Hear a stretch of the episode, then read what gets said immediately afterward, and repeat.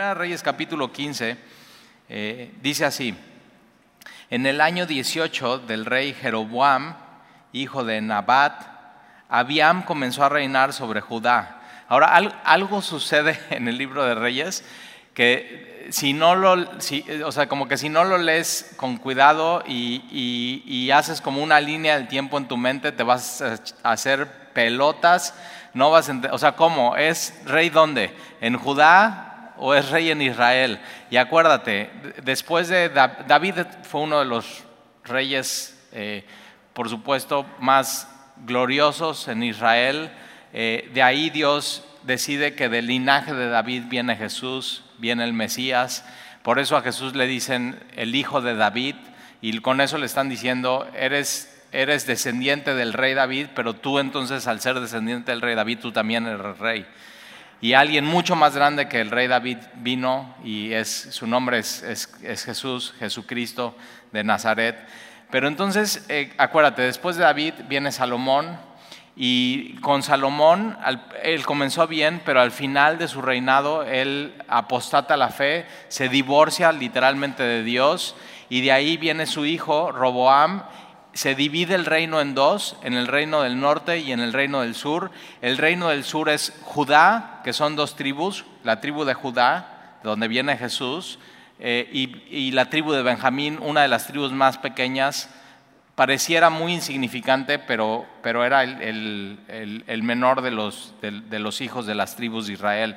Y de ahí tienes en el norte todas las diez tribus que forman eh, Israel. Entonces tienes al norte Israel, al sur Judá, la capital de, todo Israel y de Judá, acuérdate, es Jerusalén, eso lo, decide Dios, pero entonces Jerusalén está en Judá, eh, eh, en, el reino del sur, y entonces después de Salomón se divide y Roboam, hijo de Salomón, se queda con, Judá, y Jeroboam, ¿te acuerdas del estudio de Roboam, Jeroboam, Roboam, Jeroboam, ok, y entonces eh, eh, Roboam se queda eh, siendo rey de Judá y Jeroboam se queda siendo rey de Israel.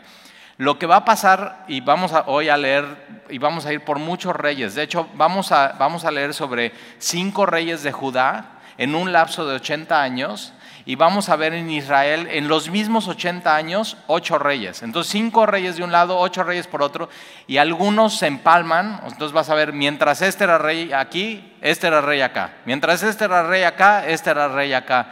Y de pronto lo que tú puedes hacer eh, en tu casa es hacer una línea del tiempo y pones, ¿no? Eh, Judá de un lado, pones Israel del otro y puedes poner, ok, David con David, acuérdate, David recibe el reino dividido de Saúl. De ahí David ya empieza a reinar y después de algunos años unifica el reino, reino eh, unido, mucha armonía, todos los enemigos de, Israel son sometidos bajo, el, ejército de, David. Y Salomón es una etapa gloriosa, muchísima prosperidad, muchísimo dinero, muchísima sabiduría y de ahí viene la división, entonces puedes hacer la división de ahí, y entonces tienes a Roboam, tienes a Jeroboam, y de este lado de Roboam, después de Roboam viene a Abiam, y después de Abiam viene Asa, después de Asa viene Josafat, y después de Josafat tienes a Joram. Entonces tienes una línea así del tiempo. Y del otro lado vas a tener a Jeroboam, después vas a tener a Nadab, después vas a tener a Basa, después vas a tener a Ela, después a Simri, después viene una división en, la misma tribu de Israel y tienes a Omri y a Tibni, donde Omni eh, se, vuelve el rey, y después tienes a Cap, y hoy vamos a llegar hasta Cap en la línea del tiempo, y después tienes a Ocosías al final. Entonces, cuando tú vayas leyendo tu Biblia, siempre piensa eso. Hay, son, son dos, eh, una sola pueblo de Dios, pero de pronto dividida en el reino del norte y en el reino del sur. Eh, la intención de Dios no era que se dividieran. ¿Qué dividió al pueblo?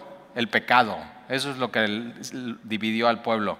Y siempre en familias, en negocios, en iglesias, lo que nunca es la intención que se divida de Dios, esa no es la intención, pero ¿qué es lo que divide? es el pecado, es el, corazón del hombre, es lo que divide. Entonces vamos, vamos a leer con esto en mente, ¿ok? Y, si eres muy analítico, en tu cabeza vas a ir diciendo, ok, este es del norte, este es del sur, este es del norte, este es en Bona.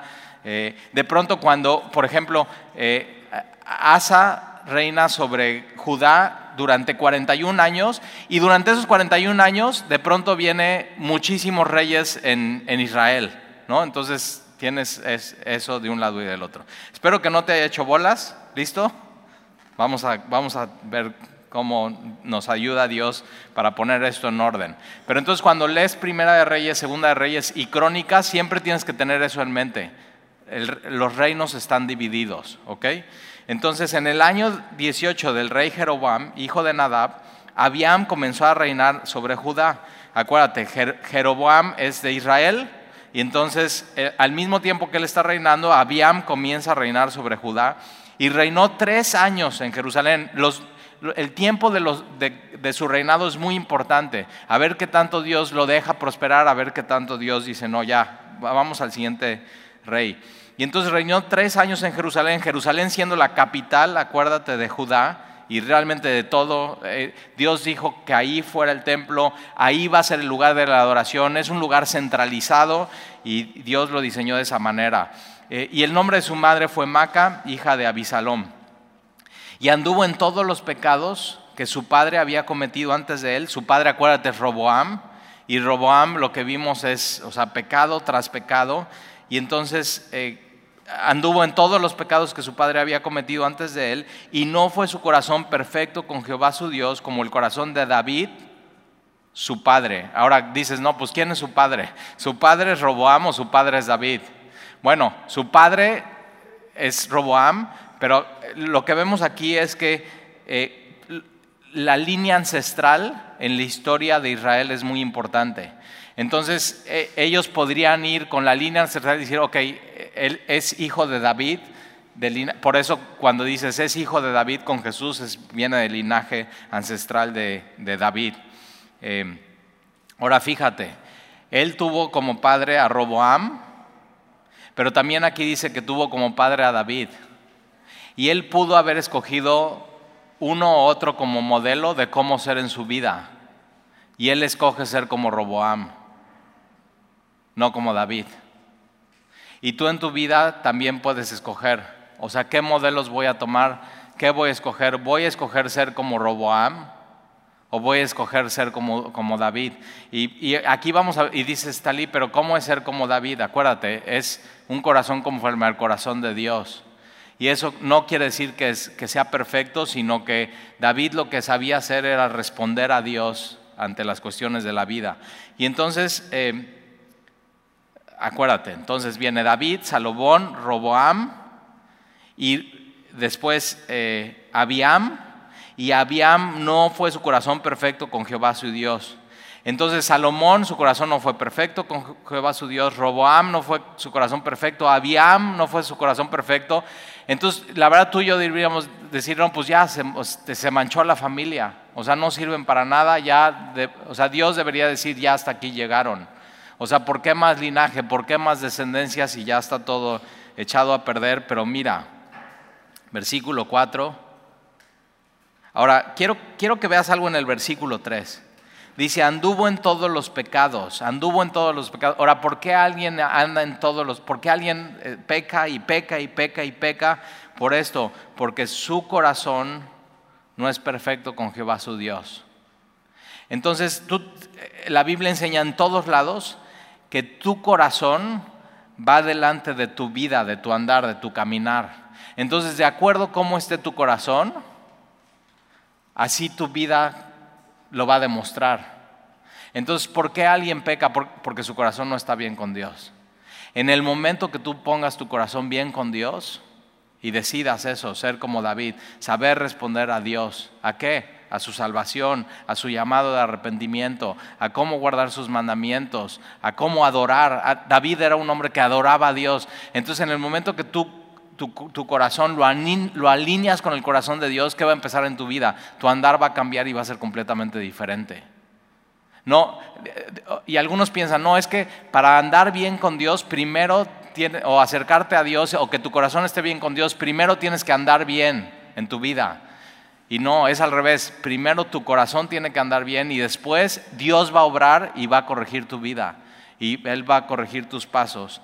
Eh, yo me acuerdo que cuando empecé a caminar con Jesús, una de las cosas que yo hacía era mentir, mentiroso. ¿Quién, quién, no, quién no era mentiroso aquí antes? Y es eso, o sea, simplemente naces eso, con esa naturaleza de, mentir y le dices, o sea, siempre justificas tus pecados.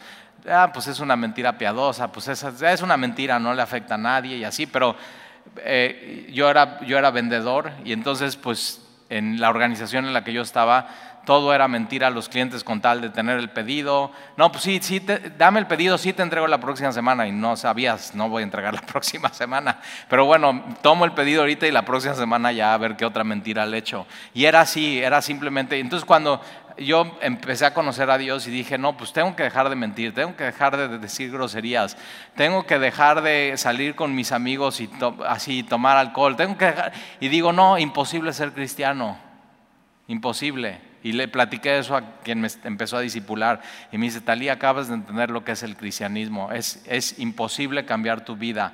Lo primero que tienes que cambiar es tu corazón. El cambio del creyente es primero el corazón y después Dios cambia tu vida y la transforma. Inténtalo. Y entonces ya dije, ah, bueno, entonces no tengo que echarle ganas para no decir mentiras. No. Y entonces, ¿qué es lo que empezó a pasar en mi vida? Que de pronto un cliente me llamaba, contestaba el teléfono y ya yo, ¿para qué estaba entrenado? Para decir una mentira. ¿Y qué es lo que pasó? El, Espíritu Santo de una manera increíble me frenaba. Y ya no tenía que decir mentira y le decía la verdad. No, sabes que no te puedo entregar la próxima semana, pero en 15 días sí. ¿Y qué crees que decía el cliente? Ah, perfecto, muchas gracias, esperamos en 15 días. O sea, no había necesidad de decir mentiras. Y, y así, con, pero con ejemplos tan, tan así que dirías, es insignificante eso, empecé a ver como al poner tu corazón bien con Dios, acercarte con Dios y estar en comunión con Él y adorar a Dios, Él empezaba a transformar tu vida. O sea, no es al revés, porque si no es por obras y es carnal y lo que empiezas en la carne lo tienes que mantener tú y va a llegar un momento que no vas a poder. Por eso dice la palabra, de modo que si alguien está en Cristo, nueva criatura es. Dios te da una nueva naturaleza porque te ha transformado tu corazón. Te da un nuevo corazón, te da una nueva identidad, te da una, te da una nueva manera de ver el mundo. Ya no tienes que ver el mundo como antes lo veías. Ya no tienes que seguir el ABC del mundo. Ya no tienes que seguir las reglas. De pronto ya empiezas a, vivir las reglas de, otra manera. Y con eso de las mis, todos mis amigos son re groseros. ¿Tienes amigos así en tu vida? O sea, y, mis amigos jarochos doble. O sea, dicen de 10 palabras, 9 son groserías, para decir una cosa normal. ¿Y qué es lo, cómo así, qué pasó en mi vida? De pronto dije, no, ya no necesito decir eso. Y entonces, ¿qué pasa? Cuando voy con amigos y son groseros, ya no digo ninguna grosería, así, pero no me, no, me, no me da esfuerzo, simplemente Dios cambió mi corazón, cambió mi naturaleza, y ya se le sale una y se me quedan viendo, me dicen, ay, perdón. Y yo digo, ¿yo qué? Yo no te, estoy, yo no te juzgo. Pero eso sí pasa en la vida de, de, un creyente. De pronto ya ven tu vida, ven los cambios, ven eso y les confrontas. Así, les confrontas. Y tú dices, no, yo era igual que tú, lo único que pasó es que Dios cambió mi corazón. Inténtalo, así si no has podido y como que sigues en las mismas cosas, inténtalo, inténtalo. ¿Qué, qué, hombre no era ojo alegre aquí antes de Jesús? Y que pasaba una muchacha y ahí estás, así. o sea, un, corazón adúltero, un corazón codiciando a la mujer del prójimo, y, Dios cambia qué? Tu corazón y entonces cambia tus ojos. Y ya no tienes que voltear a ver, ya. Pero te tiene que enamorar Jesús de Él, de su gloria, de su resplandor, de su belleza, de su hermosura. Y Dios cambia tu manera de ver el matrimonio, Dios cambia tu manera de educar a tus hijos, Dios cambia, Dios cambia hasta, hasta lo que escuchas de música, yo me acuerdo, así. Acuérdate qué canciones escuchabas cuando recién te convertiste. Y vuélvelas a escuchar. Pon esas, las viejitas cristianas. ¿Te acuerdas de Jesús Adrián Romero? y, que y la oías una y otra vez la misma canción. Nosotros teníamos como canciones icónicas cuando empezamos a seguir a Jesús. Una, el aire de tu casa. Y hablando de eh, todas eran, hablaban del amor de Jesús por nosotros y, o sea, increíble. Y de pronto las pongo y, nada más así suspiro, así. Y es suspiro por mi Salvador, por Jesús. Pero entonces Dios cambia todo en tu vida. Inténtalo, pruébalo. Eh, solamente Él lo puede hacer. Tú no has podido cambiar por ti mismo. Entonces Él no anduvo, Él anduvo en todos los pecados de su Padre y no fue su corazón perfecto con Jehová su Dios. Versículo 4. Entonces, ¿por qué no Dios dice, ya voy a exterminar ese linaje? Versículo 4 más, por, por amor. Por amor. ¿Por qué no quitó ya el linaje de David, de Salomón, de, de Roboam, de Abiam? O sea, ¿por qué? Por amor. Porque Dios le dio una promesa a David y le dijo, de tu descendencia de tu, linaje será eterno. Y, Dios lo va a cumplir a pesar del hombre. Dios es fiel a pesar de la infidelidad del hombre. Ese es, ese es el corazón de Dios. Entonces le dice, más por amor a David, Jehová su Dios le dio lámpara en Jerusalén, levantando a su hijo después de él y sosteniendo a Jerusalén. ¿Por qué? Por, que Dios siempre cumple sus promesas. Porque en cuanto, por cuanto David había hecho lo recto ante los ojos de Jehová y de ninguna cosa que le mandase se había apartado en todos los días de su vida. Y dices, órale, ninguna, ninguna. Y de pronto la Biblia pone una anotación, chécate. Salvo en lo tocante a Urias Eteo. O sea, David no fue perfecto. Ahora, esto cuando dice salvo a lo tocante de David, Urias Eteo, es todo una telenovela, ¿eh? Es todo un rollo. O sea, que dirías, no inventes, que David, debiendo de haber estado en la guerra, no está en la guerra, sube a su tejado, ve a una mujer, la manda a traer, su criado le dice, no, no, no, eh, o sea, eh, tiene esposo y se llama Urias, y no solamente tiene esposo, sino tiene un papá. ¿Estás seguro que quieres que la mande a traer? Y David la manda a traer. Y tienen relaciones, embaraza, le mandan decir a David, no, pues estoy embarazada, ¿y qué hace? En vez de arrepentirse y pararle ahí, manda a traer a, su esposo que está peleando por él las batallas. Su esposo está siendo fiel y lo manda a traer y le dice, oye, pues ve a, saludar a tu esposa. ¿Por qué? Porque si entonces si tenían relaciones, entonces podían decir, no, el bebé no es de, David, el bebé es de su esposo. O sea, todo, queriendo cubrir todo. Y tienes que saber eso, no puedes cubrir tu pecado. No puedes. Por eso mejor ya descubrirlo y decirle, Señor, aquí esto es, esto Ahí pudo haber parado la cosa. ¿Y qué hace David? Como no puede, y, está viendo, este es un hombre fiel, no, se quiere ir a, no quiere ir a su casa a dormir con su mujer, porque como, él dice, Urias, ¿cómo puedo dormir yo en mi casa con así una cama y ropa y todo caliente y una regadera y una esposa cuando mi, mi equipo, mi gente está peleando en la batalla? Aquí me quedo en el patio y no voy a, no voy a hacerlo. Y todavía David lo emborracha como para que a ver si con la borrachera va con su esposa y este hombre fiel no va.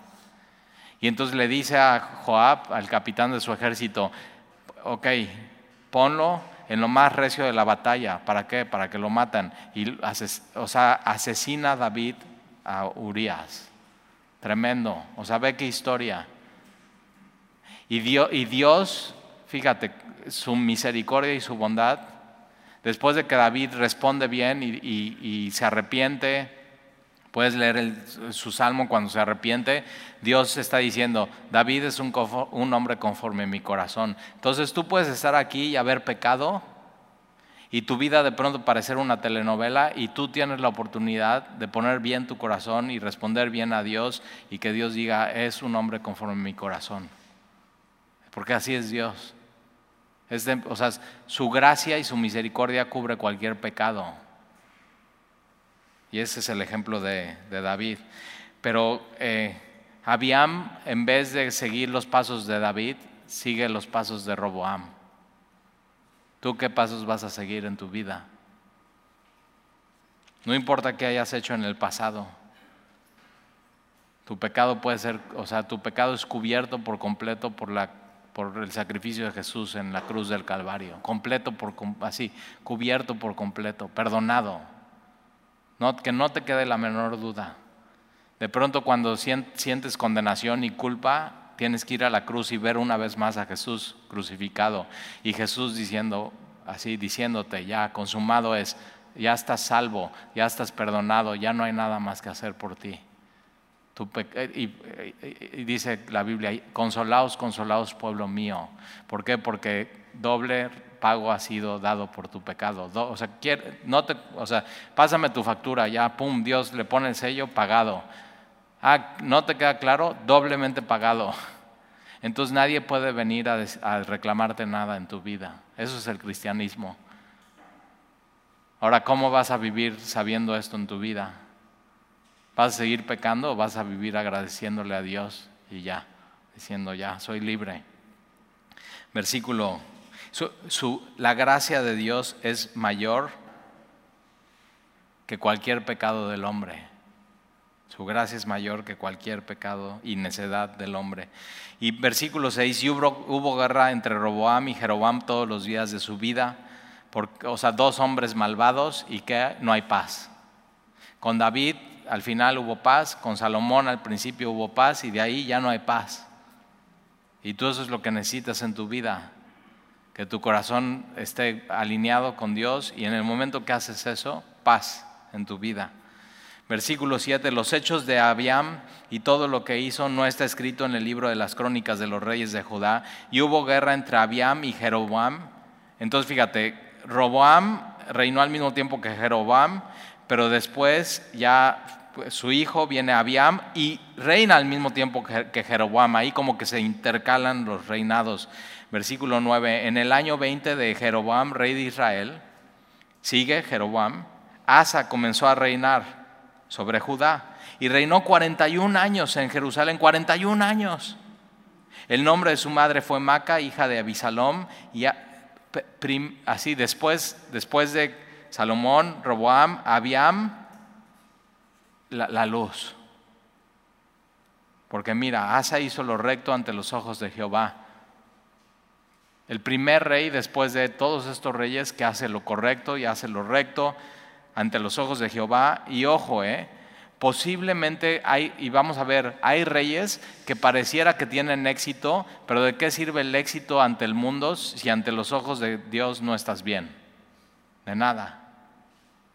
Lo vamos a ver con uno de los reyes. Entonces, Asa hizo lo recto ante los ojos de Jehová. Ahora, ¿cómo se ve esto? Como David su padre. Porque ahora, entonces fíjate, él es, o sea, tienes a David, Después tienes a Salomón, primera generación mal. Roboam, segunda generación mal. Abiam, tercera generación mal. Y Asa es cuarta generación y lo hace bien. Entonces tú puedes decir, no, tal y es que imagínate, no, mi, mi papá era de lo peor. Y mi abuelo, no, si te, y mi bisabuelo. ojo, eh, tú puedes ser la cuarta generación y decidir, yo voy a hacer las cosas bien con Dios. Entonces, todo esto corta las ideas de, maldiciones generacionales. Asa llega y dice, yo voy a hacer las cosas bien delante de Dios en mi vida. Él toma una decisión, como David su padre, porque ¿qué hizo? Versículo 12. Porque quitó del país a los sodomitas, acuérdate, los sodomitas eran servidores, hombres y mujeres que se prostituían, eran, tenían como en ministerio de, adoraban a Astarot, que era la diosa de la fertilidad y el sexo. Hoy en día se sigue adorando a Astarot, ya no se dice así, pero se sigue adorando el sexo fuera del matrimonio, pornografía, y hay servidores y servidoras de esto, tienen su ministerio. Y entonces él dice, no, esto lo voy a quitar. Quitó todos los ídolos que sus padres habían hecho. También privó a su madre Maca de ser reina madre porque había hecho un ídolo de acera. Ahora el original dice que este ídolo era obsceno, horrible y repulsivo, o sea, no nada más era un ídolo, era terrible. Entonces ella hace un ídolo de acera y además deshizo el ídolo de su madre y lo quemó junto al corriente de Cedrón. Entonces, cero tolerancia. No importa que sea mi mamá, no importa lo que ella piense, yo voy a hacer lo, correcto ante los ojos de Dios. ¿Te das cuenta? Tú puedes hacer lo correcto. Y hay gente que dice, bueno, no, es que pues, es la tradición familiar y así nací y ahí nací, yo no voy a cambiar. Y es, este hombre decide, yo voy a hacer las cosas bien delante de Dios. Como que Asa nos quita cualquier pretexto que podamos tener en nuestra vida. Versículo 14, sin embargo los lugares altos no se quitaron. Entonces hace todo, fíjate, quita, priva, quita, quema, pero le faltó algo. Entonces hizo una reforma, pero no fue completa.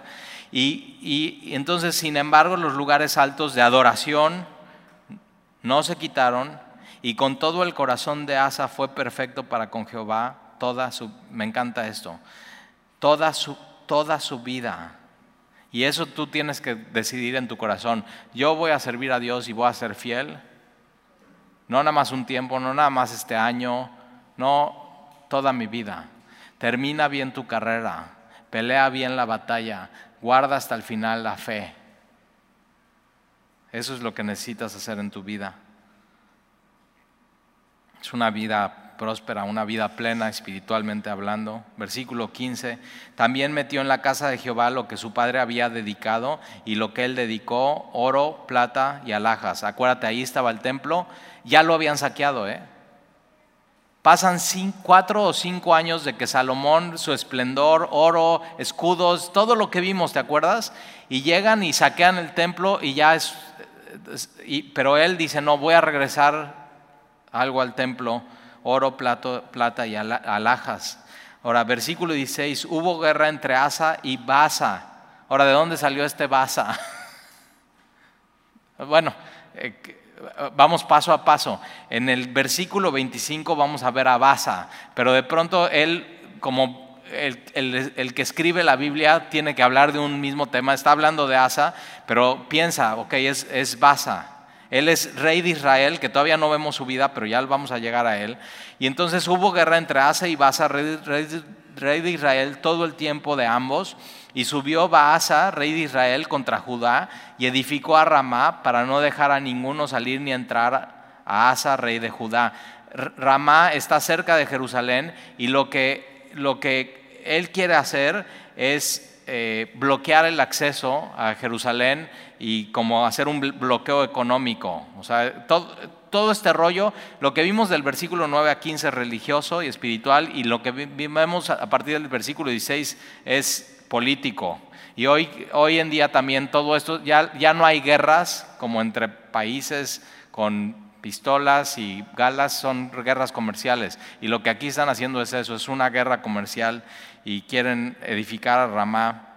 Versículo 18, entonces tomando Asa toda la plata y el oro que había quedado en los tesoros de la casa de Jehová, en su reforma los mete a la casa de Jehová y toma esos tesoros de la casa real y los entrega a sus siervos y los envió al rey Asa a Ben Adab, hijo de Tabrimón, hijo de Gesión, rey de Siria, el cual residía en Damasco, diciendo, acuérdate, es el norte, reino del norte, Israel, y en el norte está Siria y está Damasco, y manda a su gente, como a su comitiva de relaciones exteriores, con dinero y va a pedir ayuda.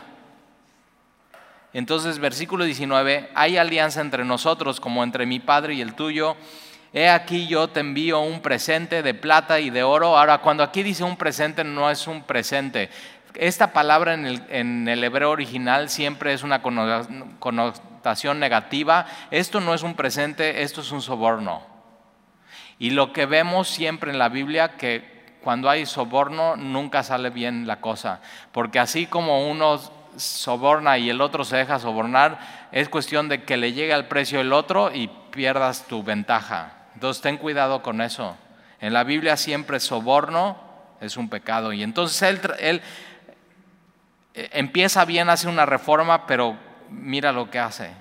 te envío un presente de plata y oro, ve y rompe tu pacto con Basa, rey de Israel, para que se aparte de mí, o sea, se lo quiera quitar como de encima. Y Ben Adab consintió con el rey Asa y envió los príncipes de los ejércitos que tenía contra la ciudad de Israel. Entonces ahí te va, primero es su aliado, recibe dinero, ahora ya no soy aliado, ahora soy enemigo. Es muy, muy peligroso. Y entonces conquistó Hijón, Dan, Abed, Bet, Maca y toda Cineret con toda la tierra de Neftalí. La tierra de Neftalí es donde Jesús empieza su ministerio en la parte de Galilea. Versículo 21, oyendo esto, Basa dejó de edificar a Ramá y se quedó en Tirsa. estaba edificando eso, vienen, lo, atacan desde el norte, su aliado, ya su enemigo, y ahora tiene que dejar de edificar, ya no puede ir contra el rey Asa. ¿Por qué? Porque tiene que proteger su territorio. No puede, entonces, Fíjate, a Asa le funciona la estrategia política, de soborno, pero ¿le funcionó la estrategia? Mira, entonces el rey Asa convocó a todo Judá sin aceptar a ninguno y quitaron de Ramá la piedra y la madera con que Basa edificaba y edificó el rey, el rey Asa con ello a Jeba de Benjamín y de Mispa. Entonces como que aprovecha y pareciera un éxito. Pero quiero que vayas a Segunda de Crónicas, después de Primeras de Reyes, Segunda de Reyes, ahí vas a ver eh, Segunda de Crónicas. Y en Segunda de Crónicas narra exactamente lo mismo, da diferentes detalles. De hecho, en el capítulo 15, Segunda de Crónicas capítulo 15, viene la, reforma religiosa de Asa y lo puedes leer en tu casa. Pero en el, en el capítulo 16 de Segunda de Crónicas, capítulo 16, viene esta alianza que hace Asa con Benadab, el de Siria, de Damasco, y, y mira lo que sucede. Dios le manda un profeta a Asa. Comenzando en el versículo 7, Segunda de Crónicas 16, 7.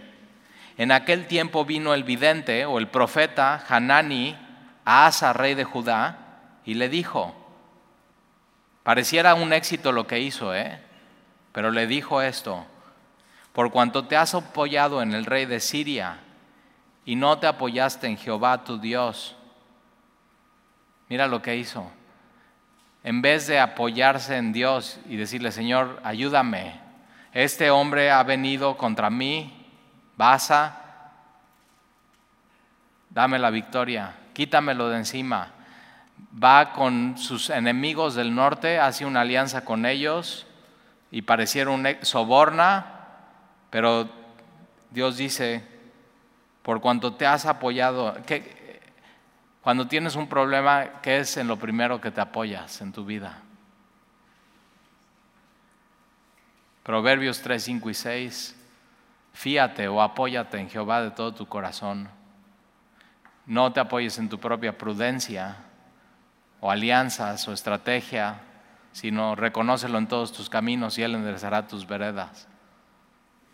Y entonces Dios manda a este profeta y le dice, por cuanto te has apoyado en el rey de Siria y no te apoyaste en Jehová tu Dios, por eso el ejército del rey de Siria ha escapado de tus manos. Los etíopes y los libias, los libios no eran un ejército numerosísimo con carros y mucha gente de a caballo, con todo porque te apoyaste en Jehová, él los entregó en tus manos. Él ya él ya tenía historia de que Dios era fiel y que Dios le podía dar la victoria, pero por alguna razón en ese momento en su vida decide no apoyarse en Dios. ¿Te ha pasado?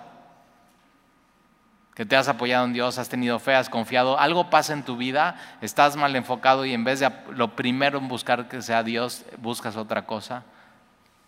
Y mira versículo 9, porque los ojos de Jehová contemplan toda la tierra para mostrar su poder Dios está todo el tiempo así, en quién muestro mi poder, y pasa así, escaneando todo el territorio de Israel, desde el norte hasta el sur. Para Dios no es un territorio dividido, y él quería ver a Asa,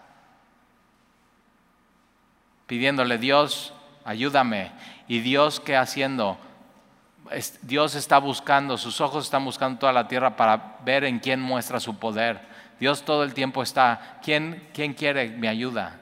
¿Quién quiere? ¿Quién quiere voltear sus ojos a mí? ¿Quién quiere? porque los ojos de Jehová contemplan toda la tierra para mostrar su poder a favor de los que tienen corazón perfecto para con Él, quien, es, quien, quien lo, así pasa algo y le buscas primero a Él.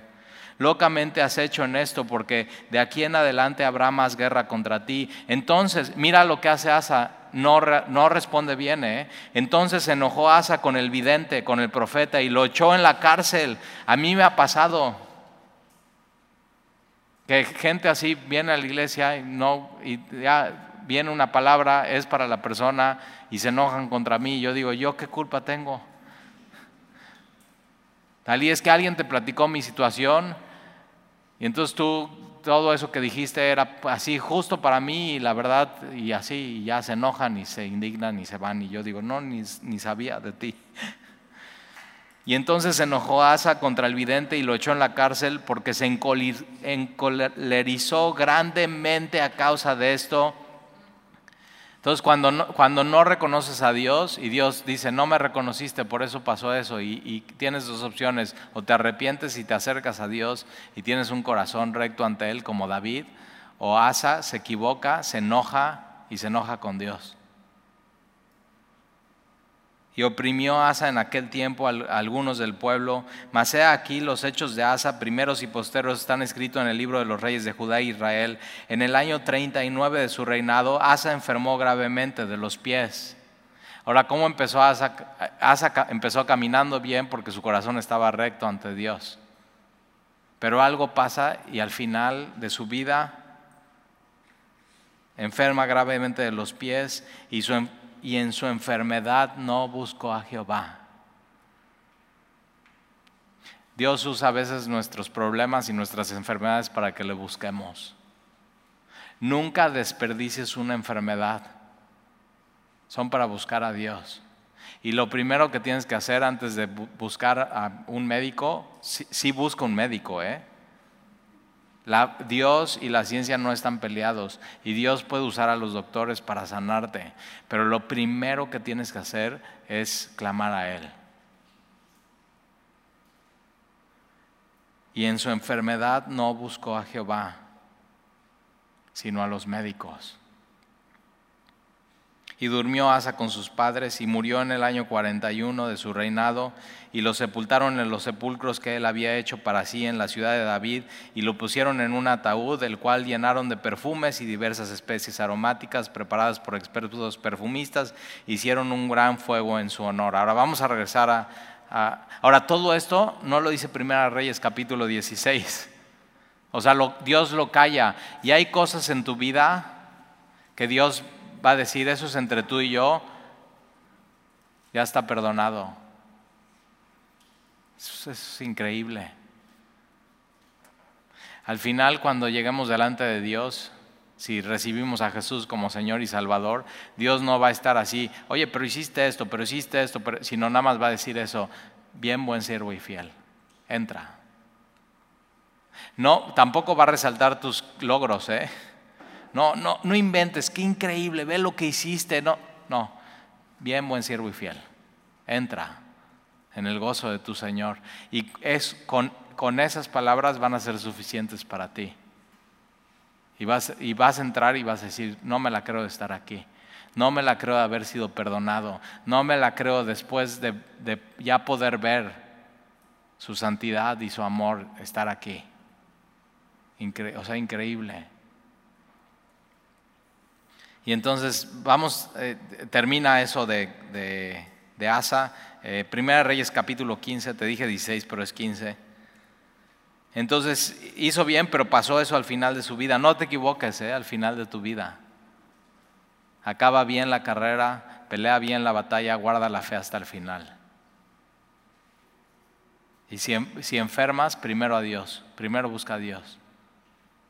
Mas busca primero el reino de Dios y todo lo demás será añadido. No dejes de buscar médicos, ¿eh? pero busca primero a Dios. Puedes decir, Señor, ¿con qué médico voy? Y Él que te guíe con la persona indicada. Y mientras estás en tu tratamiento, Dios tiene que ser el centro de todo eso. Y entonces, eh, versículo 23, los demás hechos de Asa, Ahora fíjate, los demás hechos de Asa y todo lo que leímos en, Crónicas, yo me quedo con el versículo 11. Asa hizo lo recto ante los ojos de Jehová. Y eso es gracia. Ver eso en las personas, eso es. Muchas veces somos muy buenos de ver a alguien que está caminando bien con el Señor, cae y estamos viendo nada más eso y no, no vemos. Al final, en, en la vida, Dios dice: No, eh, hace hizo lo recto ante los ojos de Jehová. Eso es gracia. Mucha gracia. Hay que aprender a ver con gracia a las personas. Hay que aprender a ver con los ojos de Dios a las personas. Y entonces los demás hechos de Asa y todo su poderío y todo lo que hizo, las ciudades que edificó, no está todo escrito en el libro de las crónicas de los reyes de Judá. Pero fíjate, Dios no, no dice todo lo que hizo, todo lo que edificó, todo su éxito, su poderío, no. Dios lo que le importa es eso. Asa hizo lo recto ante los ojos de Jehová. Todo lo demás es insignificante. Entonces, ocúpate eso en tu vida. Haz lo recto ante los ojos de Dios. Eso es lo importante. Y el Nuevo, Testamento dice, todo lo que hagas, hazlo como para el Señor. Entonces ese es un filtro. ¿Puedo hacer esto en mi vida? A ver, ¿lo puedes hacer en el nombre del Señor? Ah, no, pues no, no lo hagas. Si puedes decir esto lo puedo hacer en el nombre del Señor y glorifica al Señor, vas. Puedes hacer, tienes toda la libertad, puedes hacer todo, todo lo que quieras. Y, o sea, Dios da una gran libertad y puedes vivir en un cuadro enorme. Todo lo que hagas, hazlo como para el Señor. Si, puedes, si dices, no, eso no va, no va. No lo hagas en tu vida. No, no puedes mentir como para el Señor. No puedes robar como para el Señor. No puedes serle fiel a tu esposa como para el Señor. Entonces ya ahí, e, ese filtro es buenísimo para tomar decisiones en tu vida.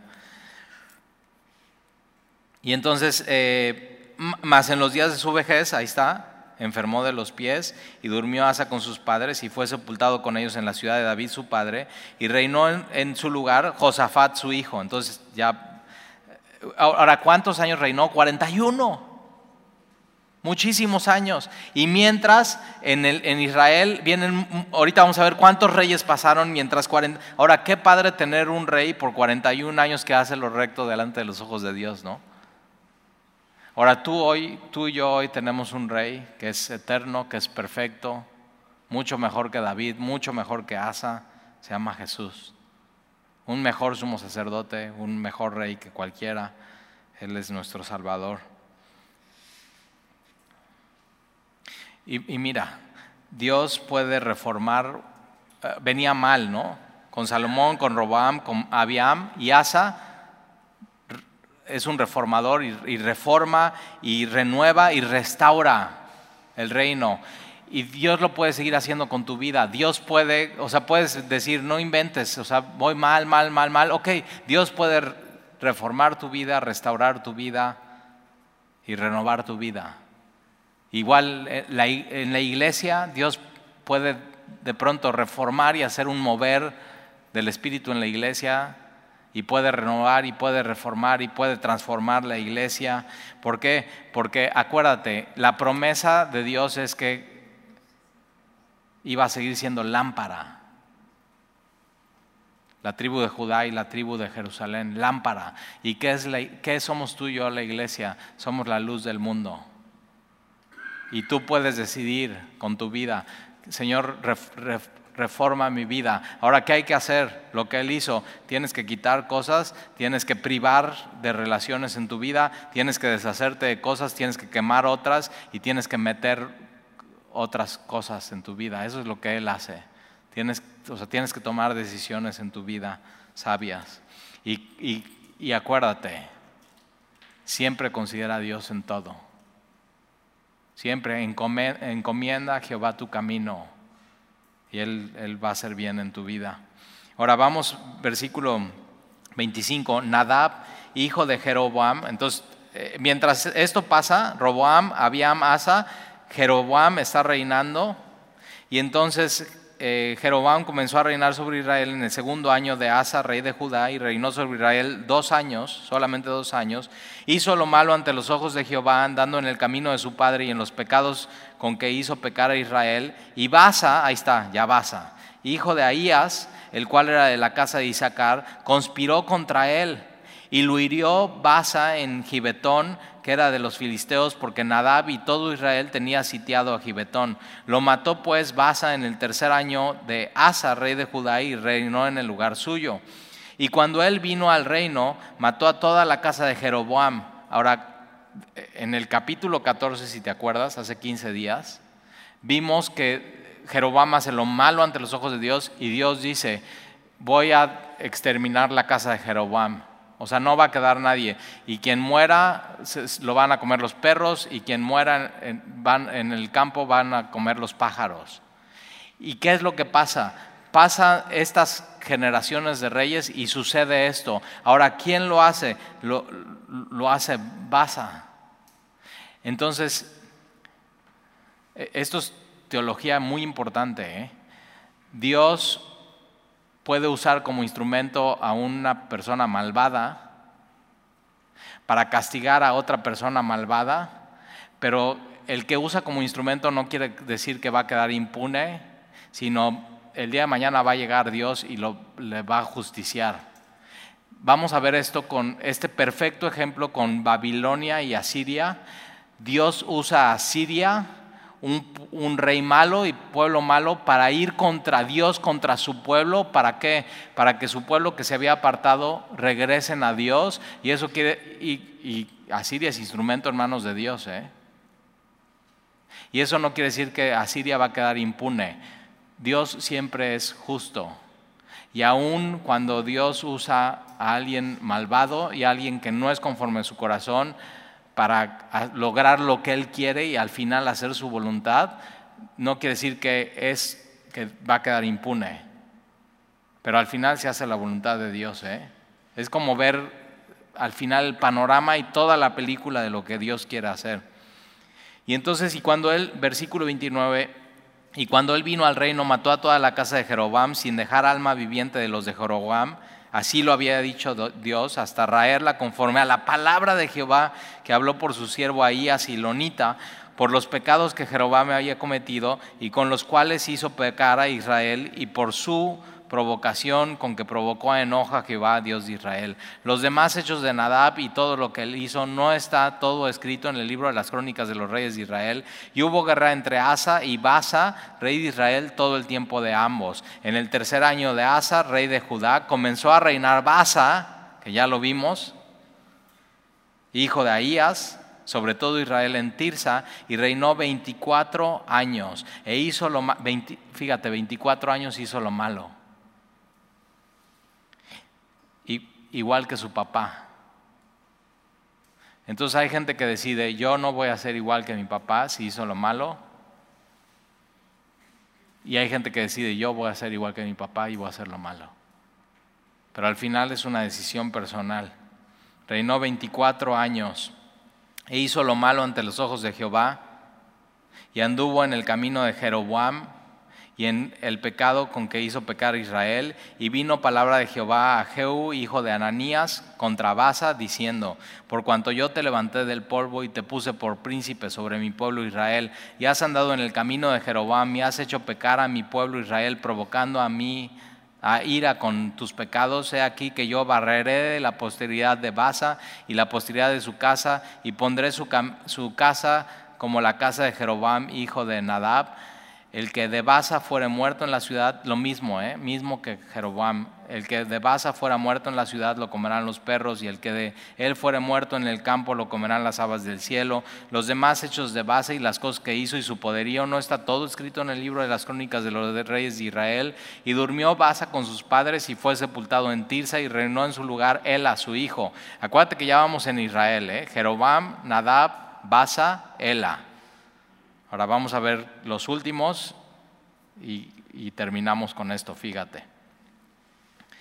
Versículo 7, Ela, entra a reinar, pero la palabra de Jehová por el profeta Genu, hijo de Hananías, había sido contra Basa y también contra su casa con motivo de que todo lo malo que hizo ante los ojos de Jehová, provocándole a ira con las obras de sus manos para que fuese hecho como la casa de Jeroboam y porque la había destruido. En el año 26 de Asa, rey de Judá, comenzó a reinar Ela, hijo de Basa, sobre Israel en Tirsa y reinó dos años. Y conspiró contra él su siervo Simri. Dos años, tiene un siervo, se llama Simri, conspira con él, es su comandante de la mitad de los carros y estando él en Tirsa bebiendo y embriagándose, no termina bien la borrachera, ¿eh? Estando él en Tirsa bebiendo y... Em, ahora vamos a ver que los siguientes reyes, uno conspira contra el otro, uno quiere eh, construir una capital, uno se emborracha y otro se mata. O sea, eso es lo que sucede. No debería de ser así, pero eso simplemente es lo que sucede. Estos hombres se han olvidado de Dios. Y entonces eh, estaba él en Tirsa bebiendo y embragándose en la casa de Arsa, su mayordomo en Tirsa, y vino Simre y lo hirió y lo mató en el año 27 de Asa, rey de Judá, y reinó en lugar suyo. Y luego que llegó a reinar y estuvo sentado en su trono, mató a toda la casa de Basa, como Dios había dicho. Pero eso no quiere decir que va a quedar impune, sin dejar en ella varón, ni parientes, ni amigos. Y así exterminó Simri a toda la casa de Basa conforme a la palabra de Jehová había. Ahora fíjate, hay maldad, maldad, maldad, pero nunca deja de haber la palabra de Dios. ¿eh? Nunca Dios deja de hablar, nunca Dios está diciendo, no quiero eso, no quiero eso. Lo que vemos aquí es porque ellos no pusieron atención a la palabra de Dios. Versículo 13, por todos los pecados de base y los pecados de Ela, su hija, de los, de los cuales, de su hijo Ela, eh, con los cuales ellos pecaron, hicieron pecar a Israel, provocando a enojo con sus vanidades a Jehová Dios de Israel, y los demás hechos de Ela y todo lo que hizo, ¿no están todos en el libro de las crónicas de los reyes de Israel? En el año 27 de Asa, rey de Judá, comenzó a reinar Simri, y reinó, ve cuántos, siete días. El, el reinado más ridículo y más corto. O sea, qué glorioso. ¿Cuántos, cuántos, Siete días. Y mira cómo termina la cosa. ¿eh? Ahora, después de esto viene en Primera de Reyes Elías. ¿Y qué es lo que pasa? Leemos esto y decimos mal sabor de boca, mal. Todo mal, todo mal, o sea, nada bueno, nada de ánimo, nada, nada, pero todo Dios está preparando tu corazón para que puedas ver lo que hace Elías. El nombre Elías significa mi Dios es Jehová. Ellos están, mi Dios no es Jehová, mi Dios no es Jehová, y llega Elías, mi Dios es Jehová. Y va a ser, o sea, vas a disfrutar tanto esos libros que vienen, esos siguientes capítulos de Elías, uno de mis profetas favoritos. Por eso confunden a Juan el Bautista con Elías, por su manera de ser, por su manera de predicar, por su echado para adelante, llamando a arrepentimiento, a reformar el pueblo. Un tipo Elías era Juan el Bautista. Y entonces, o sea, siete días, glorioso reinado, felicidades, Simri. Ahora mira, mira cómo terminan sus siete días. El pueblo que estaba en el campamento oyó decir, Simri ha conspirado y ha dado muerte al rey. Entonces todo Israel puso aquel mismo día por rey sobre Israel a Omri. Entonces Simri dice, yo soy, conspira, yo soy. Y dice, no, el pueblo dice, no, tú no eres, es Omri. No le sirvió de nada era general del ejército en el campo de batalla, y subió Omri de Gibotón, y con él todo Israel, y sitiaron a Tirsa. Mas viendo Simri tomada la ciudad, se metió en el palacio de la casa real, no para reinar, sino le prendió fuego a la casa, consigo, adentro, y así murió. O sea, él no le tenía, así va a, está comprando, ¿no? Su, ya su funeral. Dice, ¿cómo quiere? ¿En, féretro o calcinado? Y dice, no, calcinado. Órale, ahí está. O sea, ve que,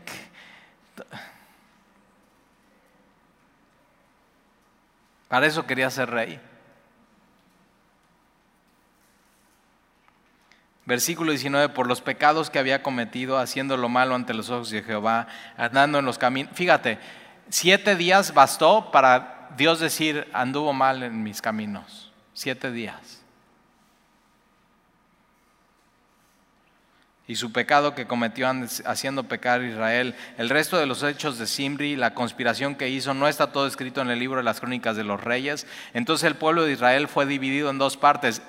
Ya estaba dividido y el pueblo de Israel más división. Satanás vino a matar, robar, destruir, dividir. Nunca es idea de Dios la división. Y entonces el pueblo de Israel fue dividido en dos partes. Bueno, acuérdate, primero es Omri y Simri. Simri se asesina, se mata. Y después, ok, ya está Omri y el pueblo dice, no, la mitad del pueblo seguía a Tibni, hijo de Ginat, para hacerlo rey. La otra mitad sigue a Omri. Mas el pueblo que seguía a Omri pudo más que el que seguía a Tibni, hijo de Ginat, y Tibni murió y Omni fue rey. Y en el año 31 de Asa, rey de Judá, comenzó a reinar Omni sobre Israel y reinó 12 años. En Tirsa reinó 6, entonces 6 y 6, 12 años. Y Omri, ahora Omri, tú te metes a Google y pones Omri y hay dos estelas antiguas con escritura antigua que hablan de él. Poderoso, glorioso su imperio, un supercomandante, eh, es un guerrero exitoso, construyó cosas, pero la Biblia no dice eso. Mira lo que dice la Biblia de este hombre. Hombre compró a Semen el monte de Samaria. ¿Te suena Samaria? Por dos talentos de plata y edificó en el monte y llamó el nombre de la ciudad que edificó Samaria. Ahora, ¿por qué se llama Samaria? Porque quien le compró el terreno se llama Semer y dice, ah, se va a llamar Samaria. Y quien edificó Samaria es Omri, del nombre de Semer que fue dueño, dueño aquel monte. Entonces lo compró, lo llamó y lo edificó. Versículo 25. Y al hacer eso, hombre hizo lo malo ante los ojos de Jehová. ¿Por qué? Porque quiso hacer la nueva capital de Israel. Y la capital de Israel y la única capital es quién? Jerusalén. Y él decide, no, no, no puede vivir con eso, que la capital esté en Judá. No, la capital tiene que estar en mi lado, tiene que estar en Israel y se va a llamar Samaria y por eso Jesús cuando está con la samaritana, ahí es, eh, se dice, le dice la samaritana, oye, ustedes dicen que se debe de adorar en Jerusalén, pero nosotros decimos que es aquí en Samaria. Y problema entre judíos y samaritanos. Se odiaban. Por eso de la parábola después del buen samaritano de Jesús, que dice, ¿quién, ¿por qué? Porque se odiaban y no podía soportar un judío en esos tiempos que un samaritano fuera bueno y misericordioso. Y dice, ¿quién es el prójimo que amó Jesús? Les lanza esa pregunta. Y ellos no pueden soportar decir el samaritano. No, no soportan eso. Y en el corazón del hombre siempre ha habido eso. Egoísmo, eh, querer poder, querer influencia, querer ser alguien. Y Jesús dice, no es ni en Samaria ni en Jerusalén, hay una nueva manera de adorar, en espíritu y en verdad. Ya va a ser aquí, en tu vida, en tu corazón. Eh, va a ser una adoración espiritual, pero en verdad, ¿por qué? Porque era con la palabra de Dios. Eso es. Ve, ve de dónde surge Samaria, ¿eh? Y todos los problemas que después suceden. En, Samaria ya había la adoración de Baal, pero en Samaria él hace un templo réplica del de Salomón en Samaria. ¿Y a quién crees que adoran? ¿Tú crees que adoran a Jehová? No, a Baal. Dices, no inventes. O sea, ya hay que cambiar de capítulo. Qué horror. Pero así es el corazón del hombre. Y Dios nos está advirtiendo, cuidado, cuidado, cuidado, cuidado. Y entonces, mira, vamos a, ya, vamos a terminar, ¿no? Ya. Y hizo hombre y lo malo ante los ojos de Jehová, hizo peor que todos los que habían reinado antes de él, peor que todos, peor que Saúl, peor que Salomón, peor, o sea, peor que todos, que todos, que todos, que Jeroboam, que Nadab, que Basa, que Ela, que Simri, peor que todos. Y hizo lo peor que todo, pues anduvo en todos los caminos de Jeroboam, hijo de Nadab, y en el pecado con el cual hizo pecar a Israel, provocando a ir al Dios de Israel con sus ídolos, los demás hechos de hombre, y todo lo que hizo, las valentías que ejecutó, no nos dice la Biblia cuáles son. No está todo escrito en el libro de las crónicas de los reyes, pero eso qué. Y Omri durmió con sus padres, fue sepultado en Samaria, donde él quiso, él inventó esa capital, ahí está, ahí está sepultado y reinó en, lugar suyo, ¿quién crees? No inventes, Acab. Ahora entiendes muchas cosas, ¿verdad? Acab su hijo, y versículo 29, y comenzó a reinar Acab. Sí, sí, sí, Acab, esposo de Jezabel. En Apocalipsis capítulo 2, versículo 20, Jesús habla de Jezabel y habla como el símbolo de la religión falsa. Adoración falso. Es el mismo espíritu del anticristo que quiere ser adorado en vez de Jesucristo. Mismo espíritu. Y entonces comenzó a reinar Acab, hijo de hombre, sobre Israel el año 38 de Azar, rey de Judá. Entonces fíjate, al mismo tiempo que Azar, rey de Judá, y reinó Acab, hijo de hombre, sobre Israel en Samaria, en Samaria, 22 años, y Acab, hijo de hombre, hizo lo malo ante los ojos de Jehová, más que todos los que reinaron antes que él, porque le fue ligera cosa andar en los... Entonces dicen, no, pues tu papá pecó así, así, ah, sí, yo voy a pecar más. Ligera cosa fueron esos pecados. O sea, ¿qué hacían? Esto, esto, esto, más. Y tomó por mujer a Jezabel, hija de Ed Baal, rey de los Sidonios, de Tiro y de Sidón. Y fue y sirvió a Baal y lo adoró hizo altar a Baal en el templo de Baal que él edificó en Samaria. Hizo también a cabo una imagen de acera, haciéndose así Acab más que todos los reyes de Israel que reinaron antes que él, para provocar la ira de Jehová, Dios de Israel. Y en su tiempo, y él de Betel reedificó a Jericó. No inventes. O sea, Jericó no debía de haber sido edificada. Y dices, ¿por qué ponen esto aquí? Para que veas, o sea, la decadencia que había, a precio de la vida de Abiram, hijo, eh, Abiram, su primogénito, echó el cimiento, a precio de la vida de Segub, su hijo menor, puso sus puertas, conforme a la palabra que Jehová había hablado por Josué, hijo de... Entonces está llevando hasta Josué, capítulo 6, versículo 6, 26, donde Dios, después de derribar los muros de Jericó, después de conquistar, dice, nunca más edifique Jericó. ¿Y qué crees? Ellos llegan y dicen, pues vamos a ir contra Dios, vamos a edificar Jericó. Todo ir contra... ¿Por qué? Nada más porque queremos ir contra Dios. Era una rebelión completa y abierta. Y por eso te acuerdas cuando Jesús va a Jerusalén, pasa por Jericó, la Jericó en ruinas y la Jericó nueva. No se debió haber construido Jericó. Ahora, nada más voy a leer dos palabras del capítulo 17, versículo 1. Entonces Elías. Y eso lo vamos a ver la próxima semana. Entonces, ya, o sea, después de esto, dices, no inventes, y entonces, Elías. Dios es Jehová. Eso significa Elías. Entonces nos vemos la próxima semana, ¿va? Señor, gracias te damos por tu palabra.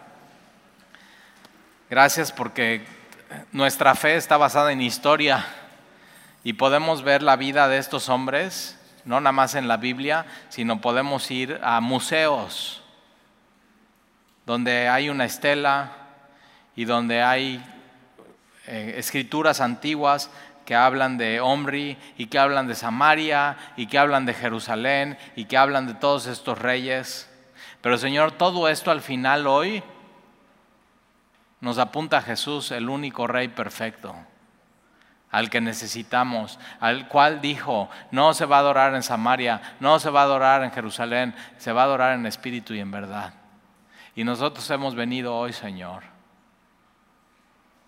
a no caminar en la carne, porque queremos un corazón alineado al tuyo, porque no queremos cambios que no duren en nuestra vida, porque queremos no obras, queremos fruto en espíritu y en verdad, Señor, porque tenemos tu palabra. Tu palabra es verdad. La verdad les hará libres. Santifícanos, Señor, en tu palabra. Tu palabra es verdad. Y entonces te amamos, Señor, y danos ese anhelo de la próxima semana venir y escuchar las grandes cosas que tú haces con Elías, con los profetas de Baal, con Jezabel, con el siervo de Elías, como un hombre, como dice la Biblia en el Nuevo Testamento, igual a nosotros, con las mismas debilidades, oró y paró de llover por tres años y después oró y empezó a llover una vez más. Entonces, Señor, haznos hombres y mujeres de oración y te lo pedimos en el nombre de Jesús. Amén. Amén.